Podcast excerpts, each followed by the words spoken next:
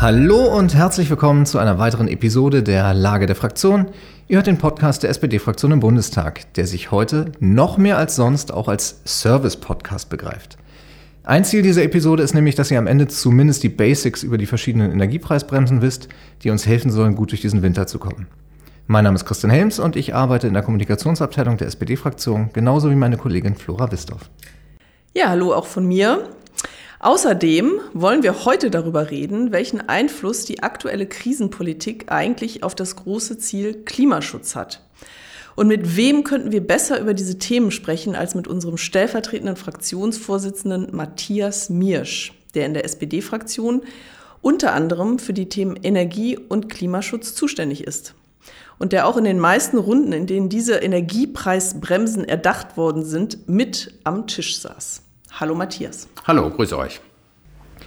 Matthias, ich habe in den vergangenen Wochen mehrfach von Freunden oder Bekannten gehört, also Leuten, die sich durchaus für die Welt da draußen interessieren, dass sie inzwischen nicht mehr so richtig durchblicken, was, wann, wie viel günstiger wird und worum man sich eigentlich kümmern muss oder was automatisch passiert. Deshalb lass uns doch heute mal die verschiedenen Themen durchgehen. Strom, Gas, Fernwärme, Öl, Pellets. Aber zum Einstieg vielleicht die Frage, warum genau ist Energie heute so viel teurer als vor einem Jahr? Ja, wir haben auf alle Fälle durch den russischen Angriffskrieg eine Verknappung von Gas. Ähm, dadurch, dass äh, Putin die Pipeline-Lieferungen gestoppt hat, ist es einfach so, dass Gas äh, am Markt weniger verfügbar ist. Und Deutschland ist, äh, wie einige andere Länder, gerade von Gas massiv abhängig. Zudem, wir haben eine große Industrie, die sehr energieintensiv ist. Und insofern fehlt uns eine der wichtigsten Energiequellen beim Übergang in das erneuerbare Zeitalter. Wie schnell war dir denn klar, dass der Staat da in irgendeiner Form eingreifen muss? Ich habe angesichts der Sondersitzung des Bundestages äh, kurz nach Kriegsausbruch schon gesagt, dass die Bezahlbarkeit von Energie eines der entscheidenden Themen der nächsten Wochen und Monate sein wird.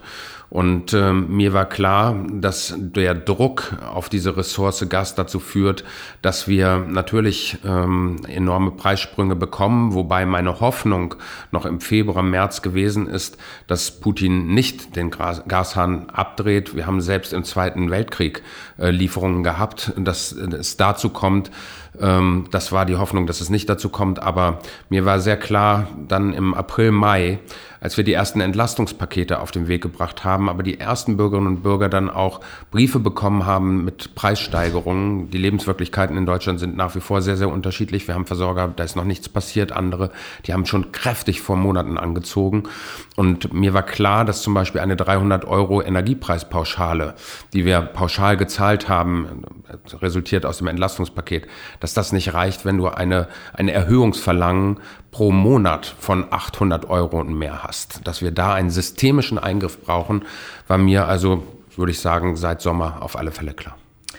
Dieser systemische Eingriff, der kommt ja jetzt, ähm, wird in dieser Woche beschlossen. Heute ist Mittwoch, morgen am Donnerstag ähm, wird das Gesetz beschlossen. Ähm, erklär uns doch mal, wie das funktioniert. Also jetzt erstmal fangen wir mal an mit der Gaspreis- und der Strompreisbremse. Die funktionieren ja nach dem gleichen Prinzip, deswegen können wir das mal zusammenfassen. Also wir haben eine große Herausforderung. Ähm, bei Gas und äh, Strom haben wir feste Lieferverträge. Das heißt, wir können auf Lieferverträge ähm, draufsetzen. Allerdings muss man immer wieder sagen, die Versorger, und all das fand ja statt, auch die Diskussion in der sogenannten Gaspreiskommission, wo ich Mitglied, als beratendes Mitglied äh, fungiert habe. Ähm, die ähm, Versorger haben in, immer wieder gesagt, wir können nicht einfach so da eingreifen, wir müssen programmieren etc. Und deswegen ist bereits per Gesetz beschlossen worden, und das passiert jetzt gerade in diesen Tagen, dass für Dezember der Abschlag, der normalerweise zu zahlen ist, im Bereich Gas übernommen worden ist, komplett. Und das, was wir jetzt hoffentlich am kommenden Donnerstag, am 15. Dezember entscheiden, ist, dass wir das Ganze fortsetzen, indem wir eine Bremse einziehen, also in das System eingreifen, was dann Industrie und Verbraucherinnen und Verbrauchern, aber auch Mittelstand Sicherheit geben soll. Wie funktioniert das? Es funktioniert, indem wir sagen, beispielsweise beim Gas, 80 Prozent des Verbrauches gemessen an einer Prognose, die sich wiederum an dem Vorjahresverbrauch orientiert. 80 Prozent deckeln wir mit 12 Cent. Das sind, ist in etwa zum Vorkriegsniveau immer noch das Doppelte, aber 12 Cent sind sozusagen fest kalkulierbar. Und die 80 Prozent sind von diesen 12 Cent umfasst. Damit will man, weil die 20% Differenz würde dann der normale Marktpreis darstellen, will man auch Verbraucherinnen und Verbraucher und Unternehmen die Möglichkeit geben, möglichst einzusparen. Denn wir müssen auch einsparen an Energie. Und das Gleiche gilt für Strom, wo wir auf 40 Cent äh, drosseln, ähm, mit 80 Prozent jeweils auch des, dem äh, Budget. Und im industriellen Bereich haben wir eine Regel von 70 Prozent zu 7 Cent. Und äh, wenn ich das richtig verstanden habe, also äh, jetzt ich als Gaskundin, wenn ich jetzt weniger verbrauche in diesem Jahr, wenn ich jetzt Energie spare im Vergleich zum Vorjahr, bringt mir das noch weitere Vorteile? Anreize äh, gibt es natürlich äh, ausreichend. Zunächst lohnt es sich natürlich absolut äh, nicht über die 80 Prozent zu kommen, weil du dann äh, außerhalb der Bremsen dich befindest. Das heißt, du musst den kompletten Marktpreis dann zahlen und der kann teilweise drei, vierfach höher sein. Äh, insofern ist es immer gut, in diesen Bremsenbereich zu kommen, wo wir gedeckelt haben von 12 Cent. Aber sparst du noch mehr ein, sparst du natürlich auch die Kosten ein und zwar in der Höhe des vollen Arbeitspreises. Das heißt, also es wird richtig dann nochmal ein Anreiz dadurch geschaffen, auch unter den 80 Prozent zu bleiben. Und äh, wie sieht's aus, wenn ich jetzt gar nicht äh, mit Gas heize, sondern mit Pellets oder, oder Öl? Kriege ich da auch äh, eine Unterstützung? Ja, das war die große Diskussion, die wir als SPD-Bundestagsfraktion ja auch geführt haben. Ähm, wir haben hier gesehen, es gibt ganz viele Haushalte, vor allen Dingen in ländlichen Regionen, die nicht von Gas ähm, abhängen, sondern von Öl, Pellets, Flüssiggas teilweise. Und ähm, es wurde von vielen, vielen Leuten natürlich als ungerecht empfunden, dass wir für die nichts tun. Und deswegen haben wir jetzt, und ich glaube schon, dass man selbstbewusst sagen kann, das ist eine äh, Leistung der SPD-Bundestagsfraktion, auch für diese Gruppe etwas gefunden. Die besondere Herausforderung ist, dass wir hier keine feste vertragliche Beziehung zwischen Versorger und Verbraucher haben, wo man mal kurz eine Bremse einziehen kann. Es gibt meistens eine Rechnung, die einmal bei der Befüllung des Öltanks einmal im Jahr, zweimal im Jahr passiert. Und deswegen haben wir jetzt eine folgende analoge äh, Regelung gemacht. Wir haben einen Fonds aufgelegt von 1,8 Milliarden Euro, der über die Länder administriert wird. Und wir sagen auch hier, das Doppelte an Preis ist erstmal hinzunehmen. Das heißt, wie beim Gas auch, wir deckeln auf das Doppelte. Aber wenn dann über dem Doppelten zu zahlen ist, erstattet der Staat 80 Prozent von diesem zu zahlenden Betrag. Also Beispiel, Vorjahrespreis lag bei 1000 Euro. Du hast jetzt im Jahr 2022 3000 Euro bezahlt für deine Ölbetankung. Dann müssen 2000 Euro von dir getragen werden. Aber die 1000 Euro, die du darüber, über das Doppelte gezahlt hast, davon übernimmt der Staat 80 Prozent. Das heißt, circa 800 Euro werden dir dann erstattet. Was hat denn den äh, Verhandlungsprozess eigentlich so schwierig gemacht? Waren es da wirklich die technischen Details oder war man sich uneinig im Ziel, dass man ja grundsätzlich schon entlasten möchte? Also natürlich fängt es schon ganz früh an im Sommer. Ähm, in dieser Konstellation ist es ja nicht ganz einfach. Ähm, gerade äh, die FDP setzt sehr stark auf den Markt. Das heißt, ein massiver Eingriff in den Markt äh, kostete schon mal Überzeugungsarbeit. Und bei den Grünen war es häufig so, dass sie ja auch gesagt haben, also hohe Preise animieren zum Einsparen. Ähm, und insofern ist das manchmal auch gar nicht so verkehrt. Ähm, und äh, ich glaube, gerade die sozialdemokratische Denkrichtung ähm, hat sich jetzt hier auch durchgesetzt, die wir in all den Jahren vor der Krise auch schon hatten, dass die Frage von Versorgungssicherheit auch immer einhergehen muss mit dem Thema Bezahlbarkeit. Wenn Menschen so unter Druck kommen, dass sie nicht mehr sich die Mobilität leisten können, dass sie sich nicht mehr ein Heizen leisten können, dann ist das ein massives gesellschaftspolitisches Problem. Und ich glaube, in all diesen Monaten, den letzten Monaten, erwuchs äh, die Erkenntnis bei allen Koalitionspartnern, dass wir eben in diesen Markt eingreifen mussten. Allerdings dann auch Anreize zum Einsparen geschaffen haben, wie, indem wir zum Beispiel nur 80 Prozent deckeln. Aber es sind auch natürlich dann technische Fragen gewesen. Wir sind hier in einem Bereich, wofür es keine Blaupause gibt. Und ich bin mir sehr, sehr sicher, es wird ein lernendes Verfahren sein. Der Zeitraum ist jetzt von Januar bis April 24, also Januar 23 bis April 24. Und wir werden sicherlich auch nochmal nachsteuern müssen, weil die Frage ist, wie zielgenau werden wir? Das ist augenblicklich sehr pauschal, weil die Versorger eben nicht wissen, wer sich hinter einem Anschluss verbirgt. Wir haben jetzt aber in einem Entschließungsantrag auch gesagt, wir wollen Daten erheben, sodass es möglichst ist, hinter den äh, Anschluss zu gucken und zum Beispiel die berühmte Villa mit Pool nicht einfach äh, mehr pauschal zu fördern, sondern eben zum Beispiel mit einer Obergrenze zu arbeiten. Ähm, Punkt äh, Zielgenauigkeit. Ähm, es ist ja immer schwierig, äh, äh, solche Beträge auszuzahlen, direkt an die Menschen und zu wissen, an wen zahle ich das überhaupt aus. Wann sind wir denn so weit, dass wir da einen Mechanismus haben, dass das richtig gut funktioniert? Das ist die äh, große Herausforderung, äh, die wir haben. Ähm, ich hoffe, dass über die Frage der Steuer-ID äh, eine Erfassung ist, sodass wir die Haushalte in Deutschland tatsächlich auch so äh, dann komplett erfasst haben, dass Zahlungen möglich sind. Das ist bis jetzt nicht der Fall. Ähm, das Finanzministerium, was an vielen, vielen Stellen dort Probleme sieht, sagen, sie bräuchten zwei bis drei Jahre dafür, um das aufzubauen. Ich sage aber auch, in der jetzigen Phase hätte uns das wenig gebracht. Wir haben das mit der Energiepreispauschale ja versucht über den Vorsteuerabzug des Arbeitgebers mit den 300 Euro. Aber wenn Leute merken, sie müssen teilweise 800, 900 Euro pro Monat mehr zahlen, bringt es auch nicht irgendwie einen Einmalpauschbetrag von 300, 400 Euro zu erstatten, sondern hier war der Systemeingriff eben gefragt.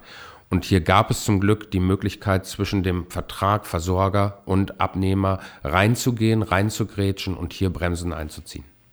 Wie gerecht wird das Ganze denn eigentlich finanziert? Das ist äh, natürlich die äh, Frage, die wir immer und, und sicherlich auch in den nächsten Monaten weiterlaufen äh, diskutieren. Wir haben auf der einen Seite einen Mechanismus gemacht, dass wir die sogenannten Übergewinne abschöpfen. Das heißt, wir haben Krisengewinner, äh, zum Beispiel die Raffinerien. Äh, dort haben wir jetzt schon äh, Gewinne besteuert bzw. abgeschöpft. Und wir haben auch noch Energieträger, die jetzt schon Erlöse machen, mit denen sie nicht kalkulieren konnten. Und insofern ist von Braunkohle bis Atom, aber auch im Bereich der erneuerbaren Energien haben wir eine Erlöseabschöpfung. Ähm, wir haben jetzt aber auch noch mal in diesem Paket lange darum gerungen. Wir wollen ja keine Erneuerbaren abwürgen. Ähm, leider ist es aufgrund der Europäischen Kommission nicht möglich, zum Beispiel die Abschöpfung zu verhindern, wenn man als Erneuerbarer nachweist, man investiert in neue Anlagen. Ähm, dafür muss die Bundesregierung jetzt die nächsten Wochen noch kämpfen. Ich möchte gerne so eine Klausel haben. Ähm, und wir müssen natürlich auch zum Beispiel bei bestimmten Energieträgern, beispielsweise Biogas, gucken. Da waren sehr hohe äh, Inflationskosten auch jetzt schon, sodass wir hier nochmal die Werte verändert haben, die Freibeträge von 6 Cent, die das Wirtschaftsministerium vorgesehen hat, auf 9 Cent erhöht haben und bestimmte kleine Anlagen auch ausgenommen haben von dieser Abschöpfung. Gibt es denn auch äh, Bedingungen für Unternehmen, die Hilfen bekommen? Ja, wir haben Bedingungen eingezogen, beispielsweise, äh, dass man 90 Prozent der Belegschaft bis, äh, dass man das in, eine, in einer Erklärung beziehungsweise Tarifbindung äh, darlegen muss, wenn man solche Hilfen in Anspruch nimmt. Und die 90 Prozent beziehen sich bis zum Jahr 2025, denn wir wollen eindeutig ja sicherstellen, dass nicht hier irgendwelche Bräute hübsch gemacht werden, mit viel Steuergeldern jetzt noch ähm, über äh, Wasser gehalten werden und dann ist das Unternehmen weg. Und bei Boni und Dividenden das ist auch ein großes Thema gewesen, bis zum heutigen Zeitpunkt sehr umstritten. Gerade greift der ähm, Bundesverband der deutschen Industrie uns an, weil wir bei Unternehmen, die über 50 Millionen Hilfen bekommen, äh, sagen, Boni-Dividendenzahlungen sind nicht mehr zulässig. Ähm, ich wundere mich sehr, dass ähm, das jetzt dazu genommen wird, um die Standortfrage zu stellen. Ähm, man muss einfach sehen, wenn 50 Millionen Steuergelder ein Unternehmen stützen, ist es ja eine enorme Leistung der Allgemeinheit. Und ich finde, dass man dann auch das akzeptieren muss, die Empathie auch für die Gesellschaft aufbringen muss. Ich verstehe, es gibt teilweise rechtliche Probleme, weil das arbeitsvertraglich teilweise zugesicherte Leistungen sind, aber ich glaube, dass man dort auch Wege findet. Wir haben dann bei Unternehmen, die 25 bis 50 Millionen äh, bekommen, äh, die Dinge eingefroren. Und äh, insofern ist das ein Kompromiss äh, zwischen den Ampelparteien, äh, wo man versucht, eben jeweils äh, Gerechtigkeitsfragen zu klären. Aber man sieht schon daran an der öffentlichen Diskussion, auch das ist jetzt hoch umstritten. Jetzt haben wir das für diesen Winter einigermaßen sortiert. Wie, äh, was schätzt du denn so als das wahrscheinlichste Szenario für den nächsten Winter ein? Oder kann man das gar nicht seriös sagen, weil man nicht weiß, wie die Weltlage sich. Das ist äh, vollkommen richtig. Also es ist natürlich Glaskugel, aber wir haben Anhaltspunkte. Äh, die erste große Frage wird sein, wie hart wird dieser Winter? Äh, wie sehr müssen wir an die Speicher ran, die augenblicklich noch mit über 90 Prozent gefüllt sind? Ähm, wie viel werden wir aus diesen Speichern ziehen müssen, um über diesen Winter zu kommen? Dann haben wir eine große Herausforderung, die wir Gott sei Dank äh, in diesem Jahr nicht hatten. Das russische Gas entfällt jetzt, ähm, aber im letzten Jahr oder in diesem Jahr haben wir russisches Gas auch zum Auffüllen der Speicher noch verwenden können. Äh, anders als beispielsweise die CDU es wollte, die ja schon im März ein einseitiges äh, Gasembargo haben wollten. Ähm, und äh, insofern ist das jetzt für das Jahr 23 eine neue Herausforderung. Aber jetzt gerade geht das erste LNG-Terminal äh, in Betrieb und es werden weitere folgen, so dass ich davon ausgehe, dass wir über alternative Gaslieferungen auch hier wieder zu Quellen kommen, die uns ermöglichen, im Jahr 23 dann allmählich die Vorräte so anzulegen, dass wir ähnlich gut über den Winter kommen. Aber das ist noch eine große Herausforderung.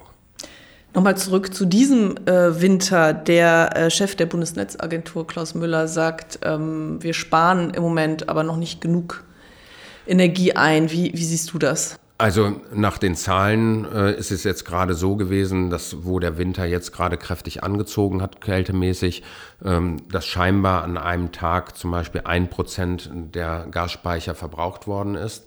Das hört sich erstmal nicht so viel an, ähm, kann aber natürlich auf Dauer dann äh, zu einer enormen Belastung werden. Insofern muss man immer wieder und müssen alle appellieren, dass wir versuchen, so weit wie möglich einzusparen. Ähm, ich glaube, dass man da auch appellieren muss, dass es Leute gibt, die mehr einsparen können und andere, die weniger einsparen können. Wenn ich eine Vierzimmerwohnung habe und dort zu zweit lebe, kann ich mir überlegen, ob ich alle vier Zimmer äh, beheizen muss. Ich bin im Übrigen gut beraten, wenn ich es nicht mehr mehr mache, äh, denn dann wird die Kostenrechnung, wie wir eben schon gesagt haben, deutlich geringer äh, ausfallen. Aber ähm, ich bin nicht dafür, dass wir gleichermaßen an alle immer wieder äh, die, das große Appellieren machen, denn die Möglichkeiten des Einsparens sind in Deutschland teilweise sehr davon abhängig, in welchen Verhältnissen ich lebe. Ja, kann es denn nicht sein, dass äh, viele Menschen, äh, denen es relativ gut geht, äh, die gut verdienen, dass sie sagen, ist mir doch egal, zahle ich halt 1000 Euro mehr in diesem Jahr und äh, die sparen nichts ein? Das ist die große Gerechtigkeitsfrage, ähm, sodass wir zum Beispiel ja auch äh, sagen, gerade die Abschlagszahlungen, die jetzt im Dezember erfolgt sind, die müssen besteuert, versteuert werden, analog zum Soli. Das heißt, die, die viel mehr verdienen, müssen das Ganze auch ähm, versteuern. Das Gleiche haben wir vor, auch mit den Bremsen und den, den Zahlungen. Das heißt, die, die auch jetzt noch aufgrund ihrer hohen Einkommen äh, Solidaritätszuschlag zahlen müssen, müssen das auch versteuern. Aber, und das ist die Frage der Zielgenauigkeit, wir können, glaube ich, auch zukünftig noch weiter, noch gerechter werden, wenn wir beispielsweise uns angucken, wer ist hinter diesem Anschluss. Und äh, wenn dann jemand äh, diese berühmt-berüchtigte Villa mit Pool hat, müssen wir das mit 80 Prozent eben nicht pauschal kontingentieren, sondern können eben auch über Obergrenzen einziehen, sodass er nicht gleichermaßen profitiert. Ähm, das sind für mich Modelle, die wir auf alle Fälle dringend überlegen müssen. Ähm, aber, und davor warne ich auch, äh, nur auf Transferleistungen abzuzielen, halte ich für falsch. Wir haben jetzt gerade in den letzten Monaten gesehen, dass es die sogenannte Mittelschicht ist, die massiv darunter leidet. Das sind nicht schlecht verdienende, aber die sich einfach schlichtweg, wenn sie zum Beispiel ein Haus, eine Wohnung finanzieren, nicht leisten können, dass äh, kontinuierliche äh, Kosten plötzlich so exorbitant steigen. Deswegen, gerade auch für diese Gruppe, glaube ich, war es total wichtig. Ansonsten haben wir die uralte Frage, äh, weshalb ich zum Beispiel immer auch gegen äh, einige ähm, bewegte Klimaschützer äh, argumentiert habe, die gesagt haben, es muss einen ganz hohen CO2-Preis geben. Ähm, da habe ich immer gesagt, ein ganz hoher CO2-Preis führt dazu, dass sich die, die viel haben, jede Umweltsauerei weiterleisten können und die, die nicht viel haben, als erstes unter Druck kommen. Und wenn die keine Alternativen haben, dann wird das ungemütlich in dieser Gesellschaft. Deswegen nur über Preis zu gehen, halte ich für falsch. Und über Steuern und über die Frage Zielgenauigkeit der Förderung müssen wir, glaube ich, in den nächsten Monaten noch gerechter werden. Drohen denn äh, Blackouts in diesem Winter? Also ähm, das, was äh, von einigen immer an die Wand gemalt wird, dass irgendwie in Deutschland die Lichter ausgehen, das sehe ich überhaupt nicht. Aber wir haben natürlich ein massives Netzproblem oder eine große Herausforderung, da wir sehr, sehr viel Strom gerade im Norden der Republik haben und Bayern zum Beispiel ein Land ist, was seinen Verpflichtungen beim Ausbau der Erneuerbaren nicht nachgekommen ist und auch an vielen Stellen gegen die großen Trassen, äh, die ja geplant waren und sind von Norden nach Süden, ähm, teilweise vorgegangen sind. Und das äh, stellt jetzt schon ein Problem dar. Wir haben dazu ein Problem, dass wir in Frankreich nach wie vor eine angespannte Lage haben, ähm, dass äh, zahlreiche Atomkraftwerke nicht am Netz sind. Das wird sich jetzt hoffentlich in den nächsten Wochen ein bisschen entspannen. Was nicht auszuschließen ist nach den Netzbetreibern, das, was wir aber durchaus in anderen Ländern auch äh, erleben, dass es regional äh, zu Engpässen kommen kann für zwei, drei Stunden. Ich hoffe das nicht, aber solche Worst-Case-Szenarien gibt es durchaus.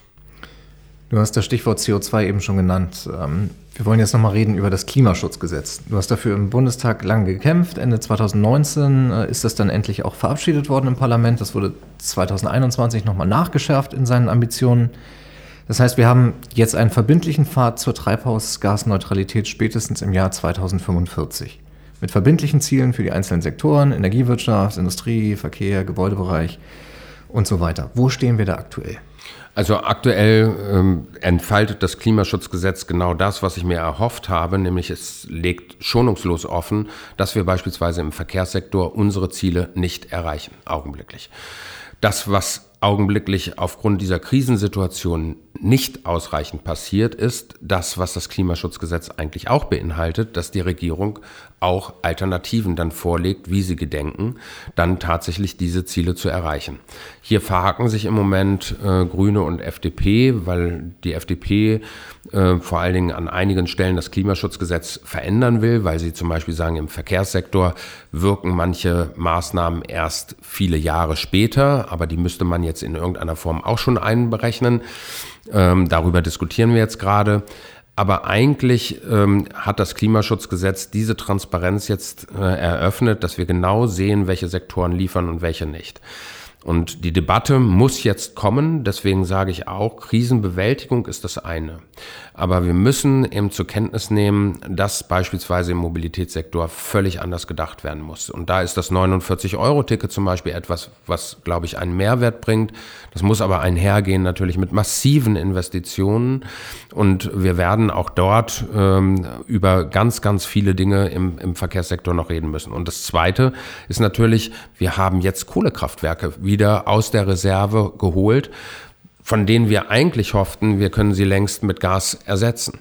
Und deswegen ist die größte Aufgabe aus meiner Sicht jedenfalls, natürlich gibt es viele, aber als Energie- und Klimapolitiker sage ich, in jeder Krise liegt eine Chance. Und wir müssen jetzt begreifen, dass der maximale Ausbau der Erneuerbaren das einzige Instrument ist, um Energiesouveränität herzustellen und tatsächlich auch Nachhaltigkeit.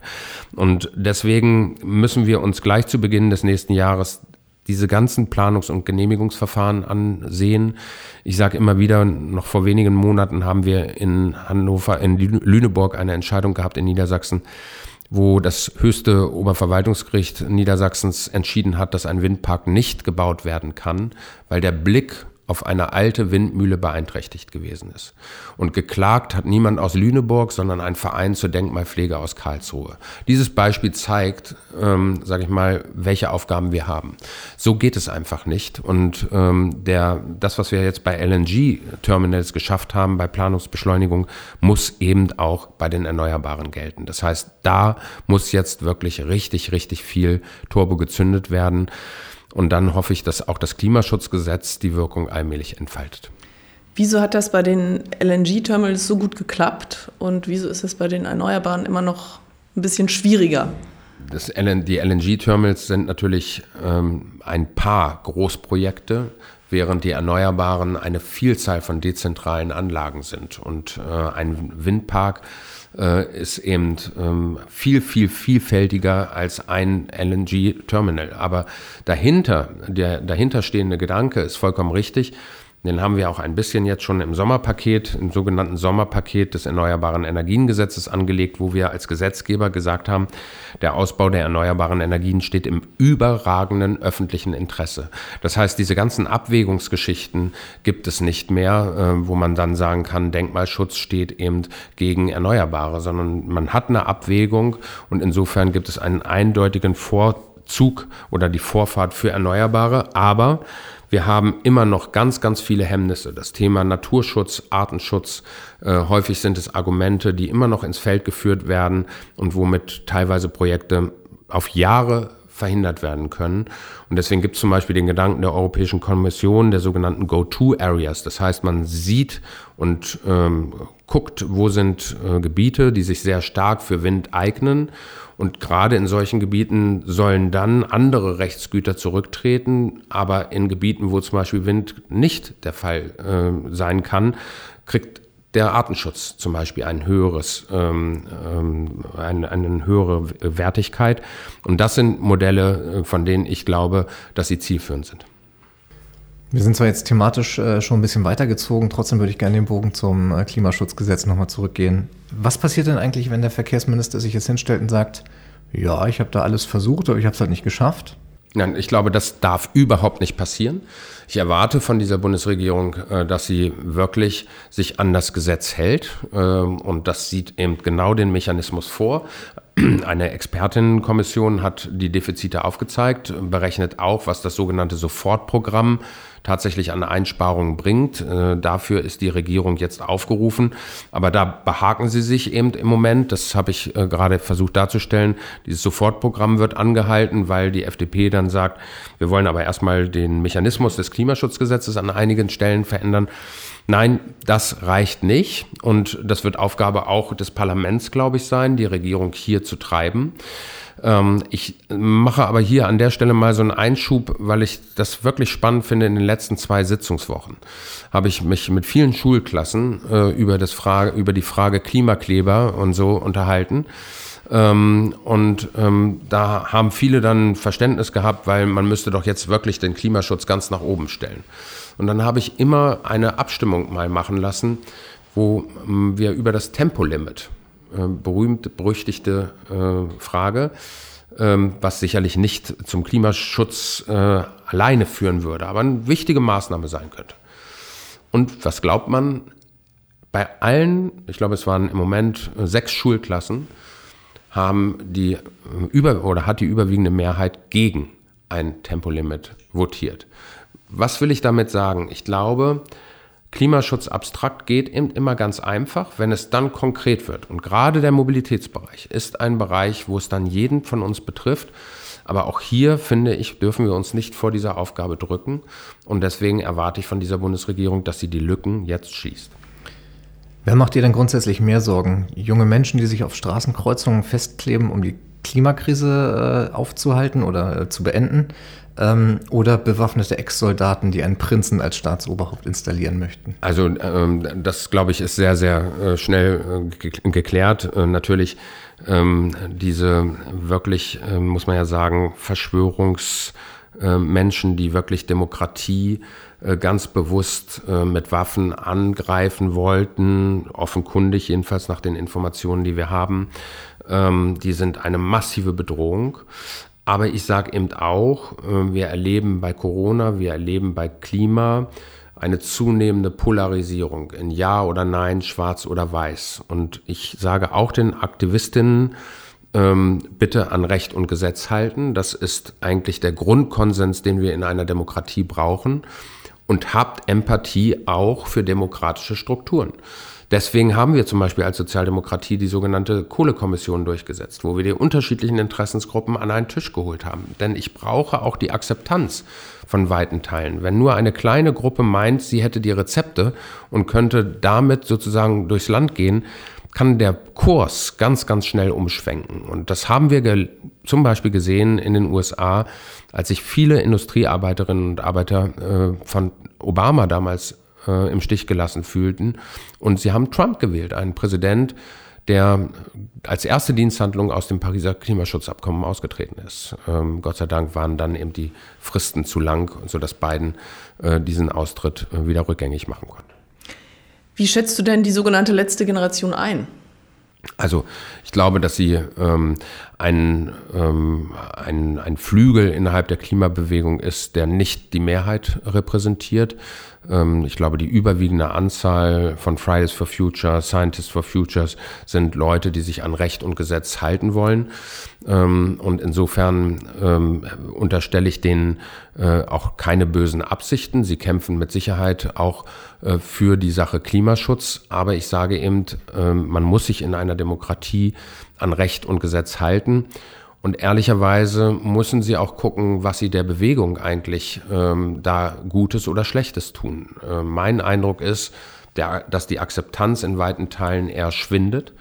Und ich habe selbst in Berlin hier verschiedenste Situationen erlebt, äh, wo die Eskalationsstufe äh, am Siedepunkt war. Und äh, da muss man sich eben auch äh, die Frage stellen, ob das eigentlich dann die richtigen Adressaten sind, dass ähm, Leute, die morgens zur Arbeit fahren wollen, dann aufgehalten werden, äh, indem man sich festklebt.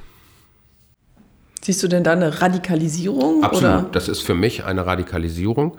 Ähm, das äh, ist für mich jedenfalls äh, ein Punkt, wo Recht und Gesetz zumindest in Teilen, es kommt sehr darauf an, möglicherweise kann man sich äh, sehr juristisch, ich bin ja Fachanwalt für Strafrecht, äh, darüber streiten, äh, wo, man, wo man sich anklebt. Aber ich glaube, das Festkleben auf einer öffentlichen Straße ist ein Straftatbestand. Und damit ist es eine neue Eskalationsstufe von Menschen, die jedenfalls möglicherweise in den letzten Jahren noch bei Fridays for Future mitgemacht haben. Man, man, neigt ja immer so ein bisschen dazu, äh, das ins Absurde oder ins Lächerliche zu ziehen. Das habe ich in meiner Frage eben auch. Aber wie ernst muss man dieses Reichsbürgermilieu so mittelfristig eigentlich nehmen? Was, was sagt das über unsere Demokratie vielleicht auch aktuell aus? Ich nehme das sehr, sehr ernst. Ich habe selbst in meinem ähm, Verwandten- oder Bekanntenkreis Menschen, die in den Telegram-Gruppen drin sind und die fast nicht mehr zu erreichen sind, ähm, weil sie mit ähm, Informationen versorgt werden, die null ausgeglichen sind. Ähm, und wenn ich mich in, einem, in einer Blase von 150.000 Menschen weltweit möglicherweise bewege, ähm, dann und nichts mehr mehr oder weniger von der Außenwelt wahrnehme, dann glaube ich möglicherweise sehr schnell, dass hier alles nur noch äh, von äh, dunklen Mächten umgeben ist. Und ähm, ich glaube, es kommt vieles zusammen, was wir überlegen müssen, äh, auch wie Demokratie eben zukünftig zu gestalten ist. Wir haben das ja schon erlebt, als einige versuchten, den Reichstag zu, zu stürmen angesichts der Corona-Proteste. Ähm, ich habe eben gerade von Klimaprotesten gesprochen, die eine zunehmende Radikalisierung haben. Wir haben, ich will das überhaupt jetzt nicht äh, in einen Topf ähm, packen, aber wir haben ähm, eine Situation vor einiger Zeit gehabt, wo Greenpeace äh, sich mit der ähm, Gruppe Landwirte, äh, also Landwirtschaft verbindet, fast unversöhnlich gegenüberstehen und mit Mühe verhindert worden konnte Auseinandersetzungen.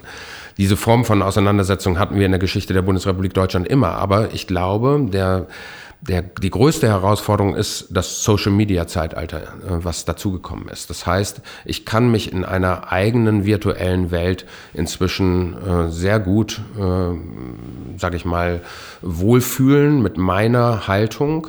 Und wenn ich dann eine zunehmende Radikalisierung habe und keine Empathie mehr für demokratische Strukturen, dann bin ich auch anfällig, äh, das System als solches in Frage zu stellen. Das werden nicht alle sein, möglicherweise nicht mal die Mehrheit, die sich dort äh, wiederfindet. Aber wenn es dann eine radikale Gruppe gibt, kann die aus meiner Sicht massiv äh, Demokratie gefährden. Ich sage nur, guckt euch an, der Sturm aufs Kapitol. Wer hätte damit gerechnet? Und es waren teilweise ja auch ähnlich skurrile Figuren, wo man erstmal gesagt hat, was machen die da eigentlich? Aber es war fünf vor zwölf, wenn wir das so alles ähm, jetzt äh, im Nachhinein durch den Untersuchungsausschuss mal Revue passieren lassen. Hilft es denn da, die, die Waffengesetze zu verschärfen oder brauchen wir möglicherweise noch ganz andere Maßnahmen? Also ich bin bei solchen Sachen immer vorsichtig. Ähm, ich glaube, dass wir äh, vor allen Dingen uns als Politikerinnen und Politiker, natürlich darf es kein Millimeter äh, irgendwie Verständnis geben, wenn hier äh, der Rechtsstaat, die Demokratie angegriffen wird.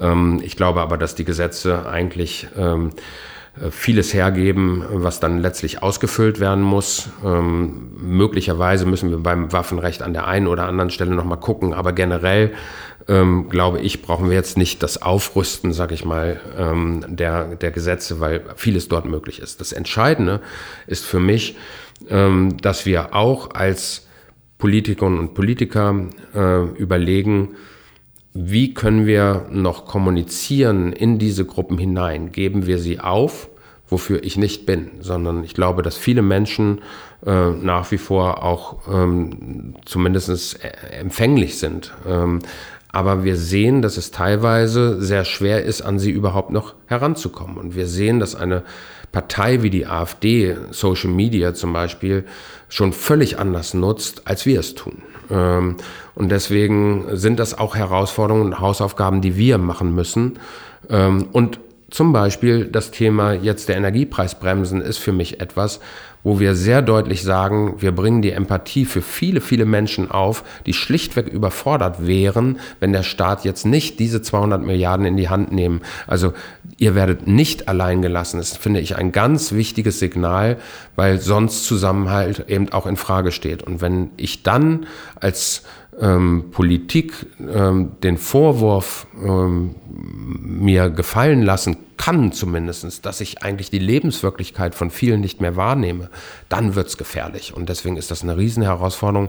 Deswegen war es für mich auch ganz persönlich zum Beispiel jetzt in den letzten Monaten so wichtig, diesen Kampf zu führen, dieses, diesen systemischen Eingriff, um Energie bezahlbar zu machen. Ja, dazu passt dann ja auch, dass der von vielen geradezu herbeigeredete heiße Herbst ausgeblieben ist. Genau, also ich glaube, dass viele Menschen, dass viele Menschen gemerkt haben, dass es wirklich ähm, nicht zu einer, äh, zum, zum, so in etwa, wir lassen euch alleine gekommen ist, sondern das, was Olaf Scholz gesagt hat, äh, wir lassen keinen allein, dass das jetzt auch glaubwürdig durch diese Gesetze abgebildet wird aber natürlich verbunden auch mit der Herausforderung, immer wieder zu gucken, die, die, wir sind in einer absoluten Krisensituation, wir werden möglicherweise auch immer wieder gegensteuern müssen, aber die Empathie für viele, viele Menschen in dieser Republik, die Angst haben und die dann auch empfänglich sind, vielleicht für die leichten Antworten. Die Empathie aufzubringen, sich mit diesen Leuten auch auseinanderzusetzen, auch Argumente abzuwägen und die Kanäle überhaupt zu eröffnen, das noch zu ermöglichen, ist die eigentliche Herausforderung. Das ist doch ein äh, versöhnlich, fast schon besinnliches Ende. Wir sagen an der Stelle vielen Dank, Matthias, dass du die Zeit genommen hast. Danke euch. Und wir sagen natürlich auch vielen Dank allen Hörerinnen und Hörern. Äh, ihr wisst, wenn ihr auf den Abonnieren-Button klickt, dann kriegt ihr automatisch eine Benachrichtigung, wenn es eine neue Folge gibt. Und äh, das solltet ihr auch tun. Ciao. Tschüss. Tschüss.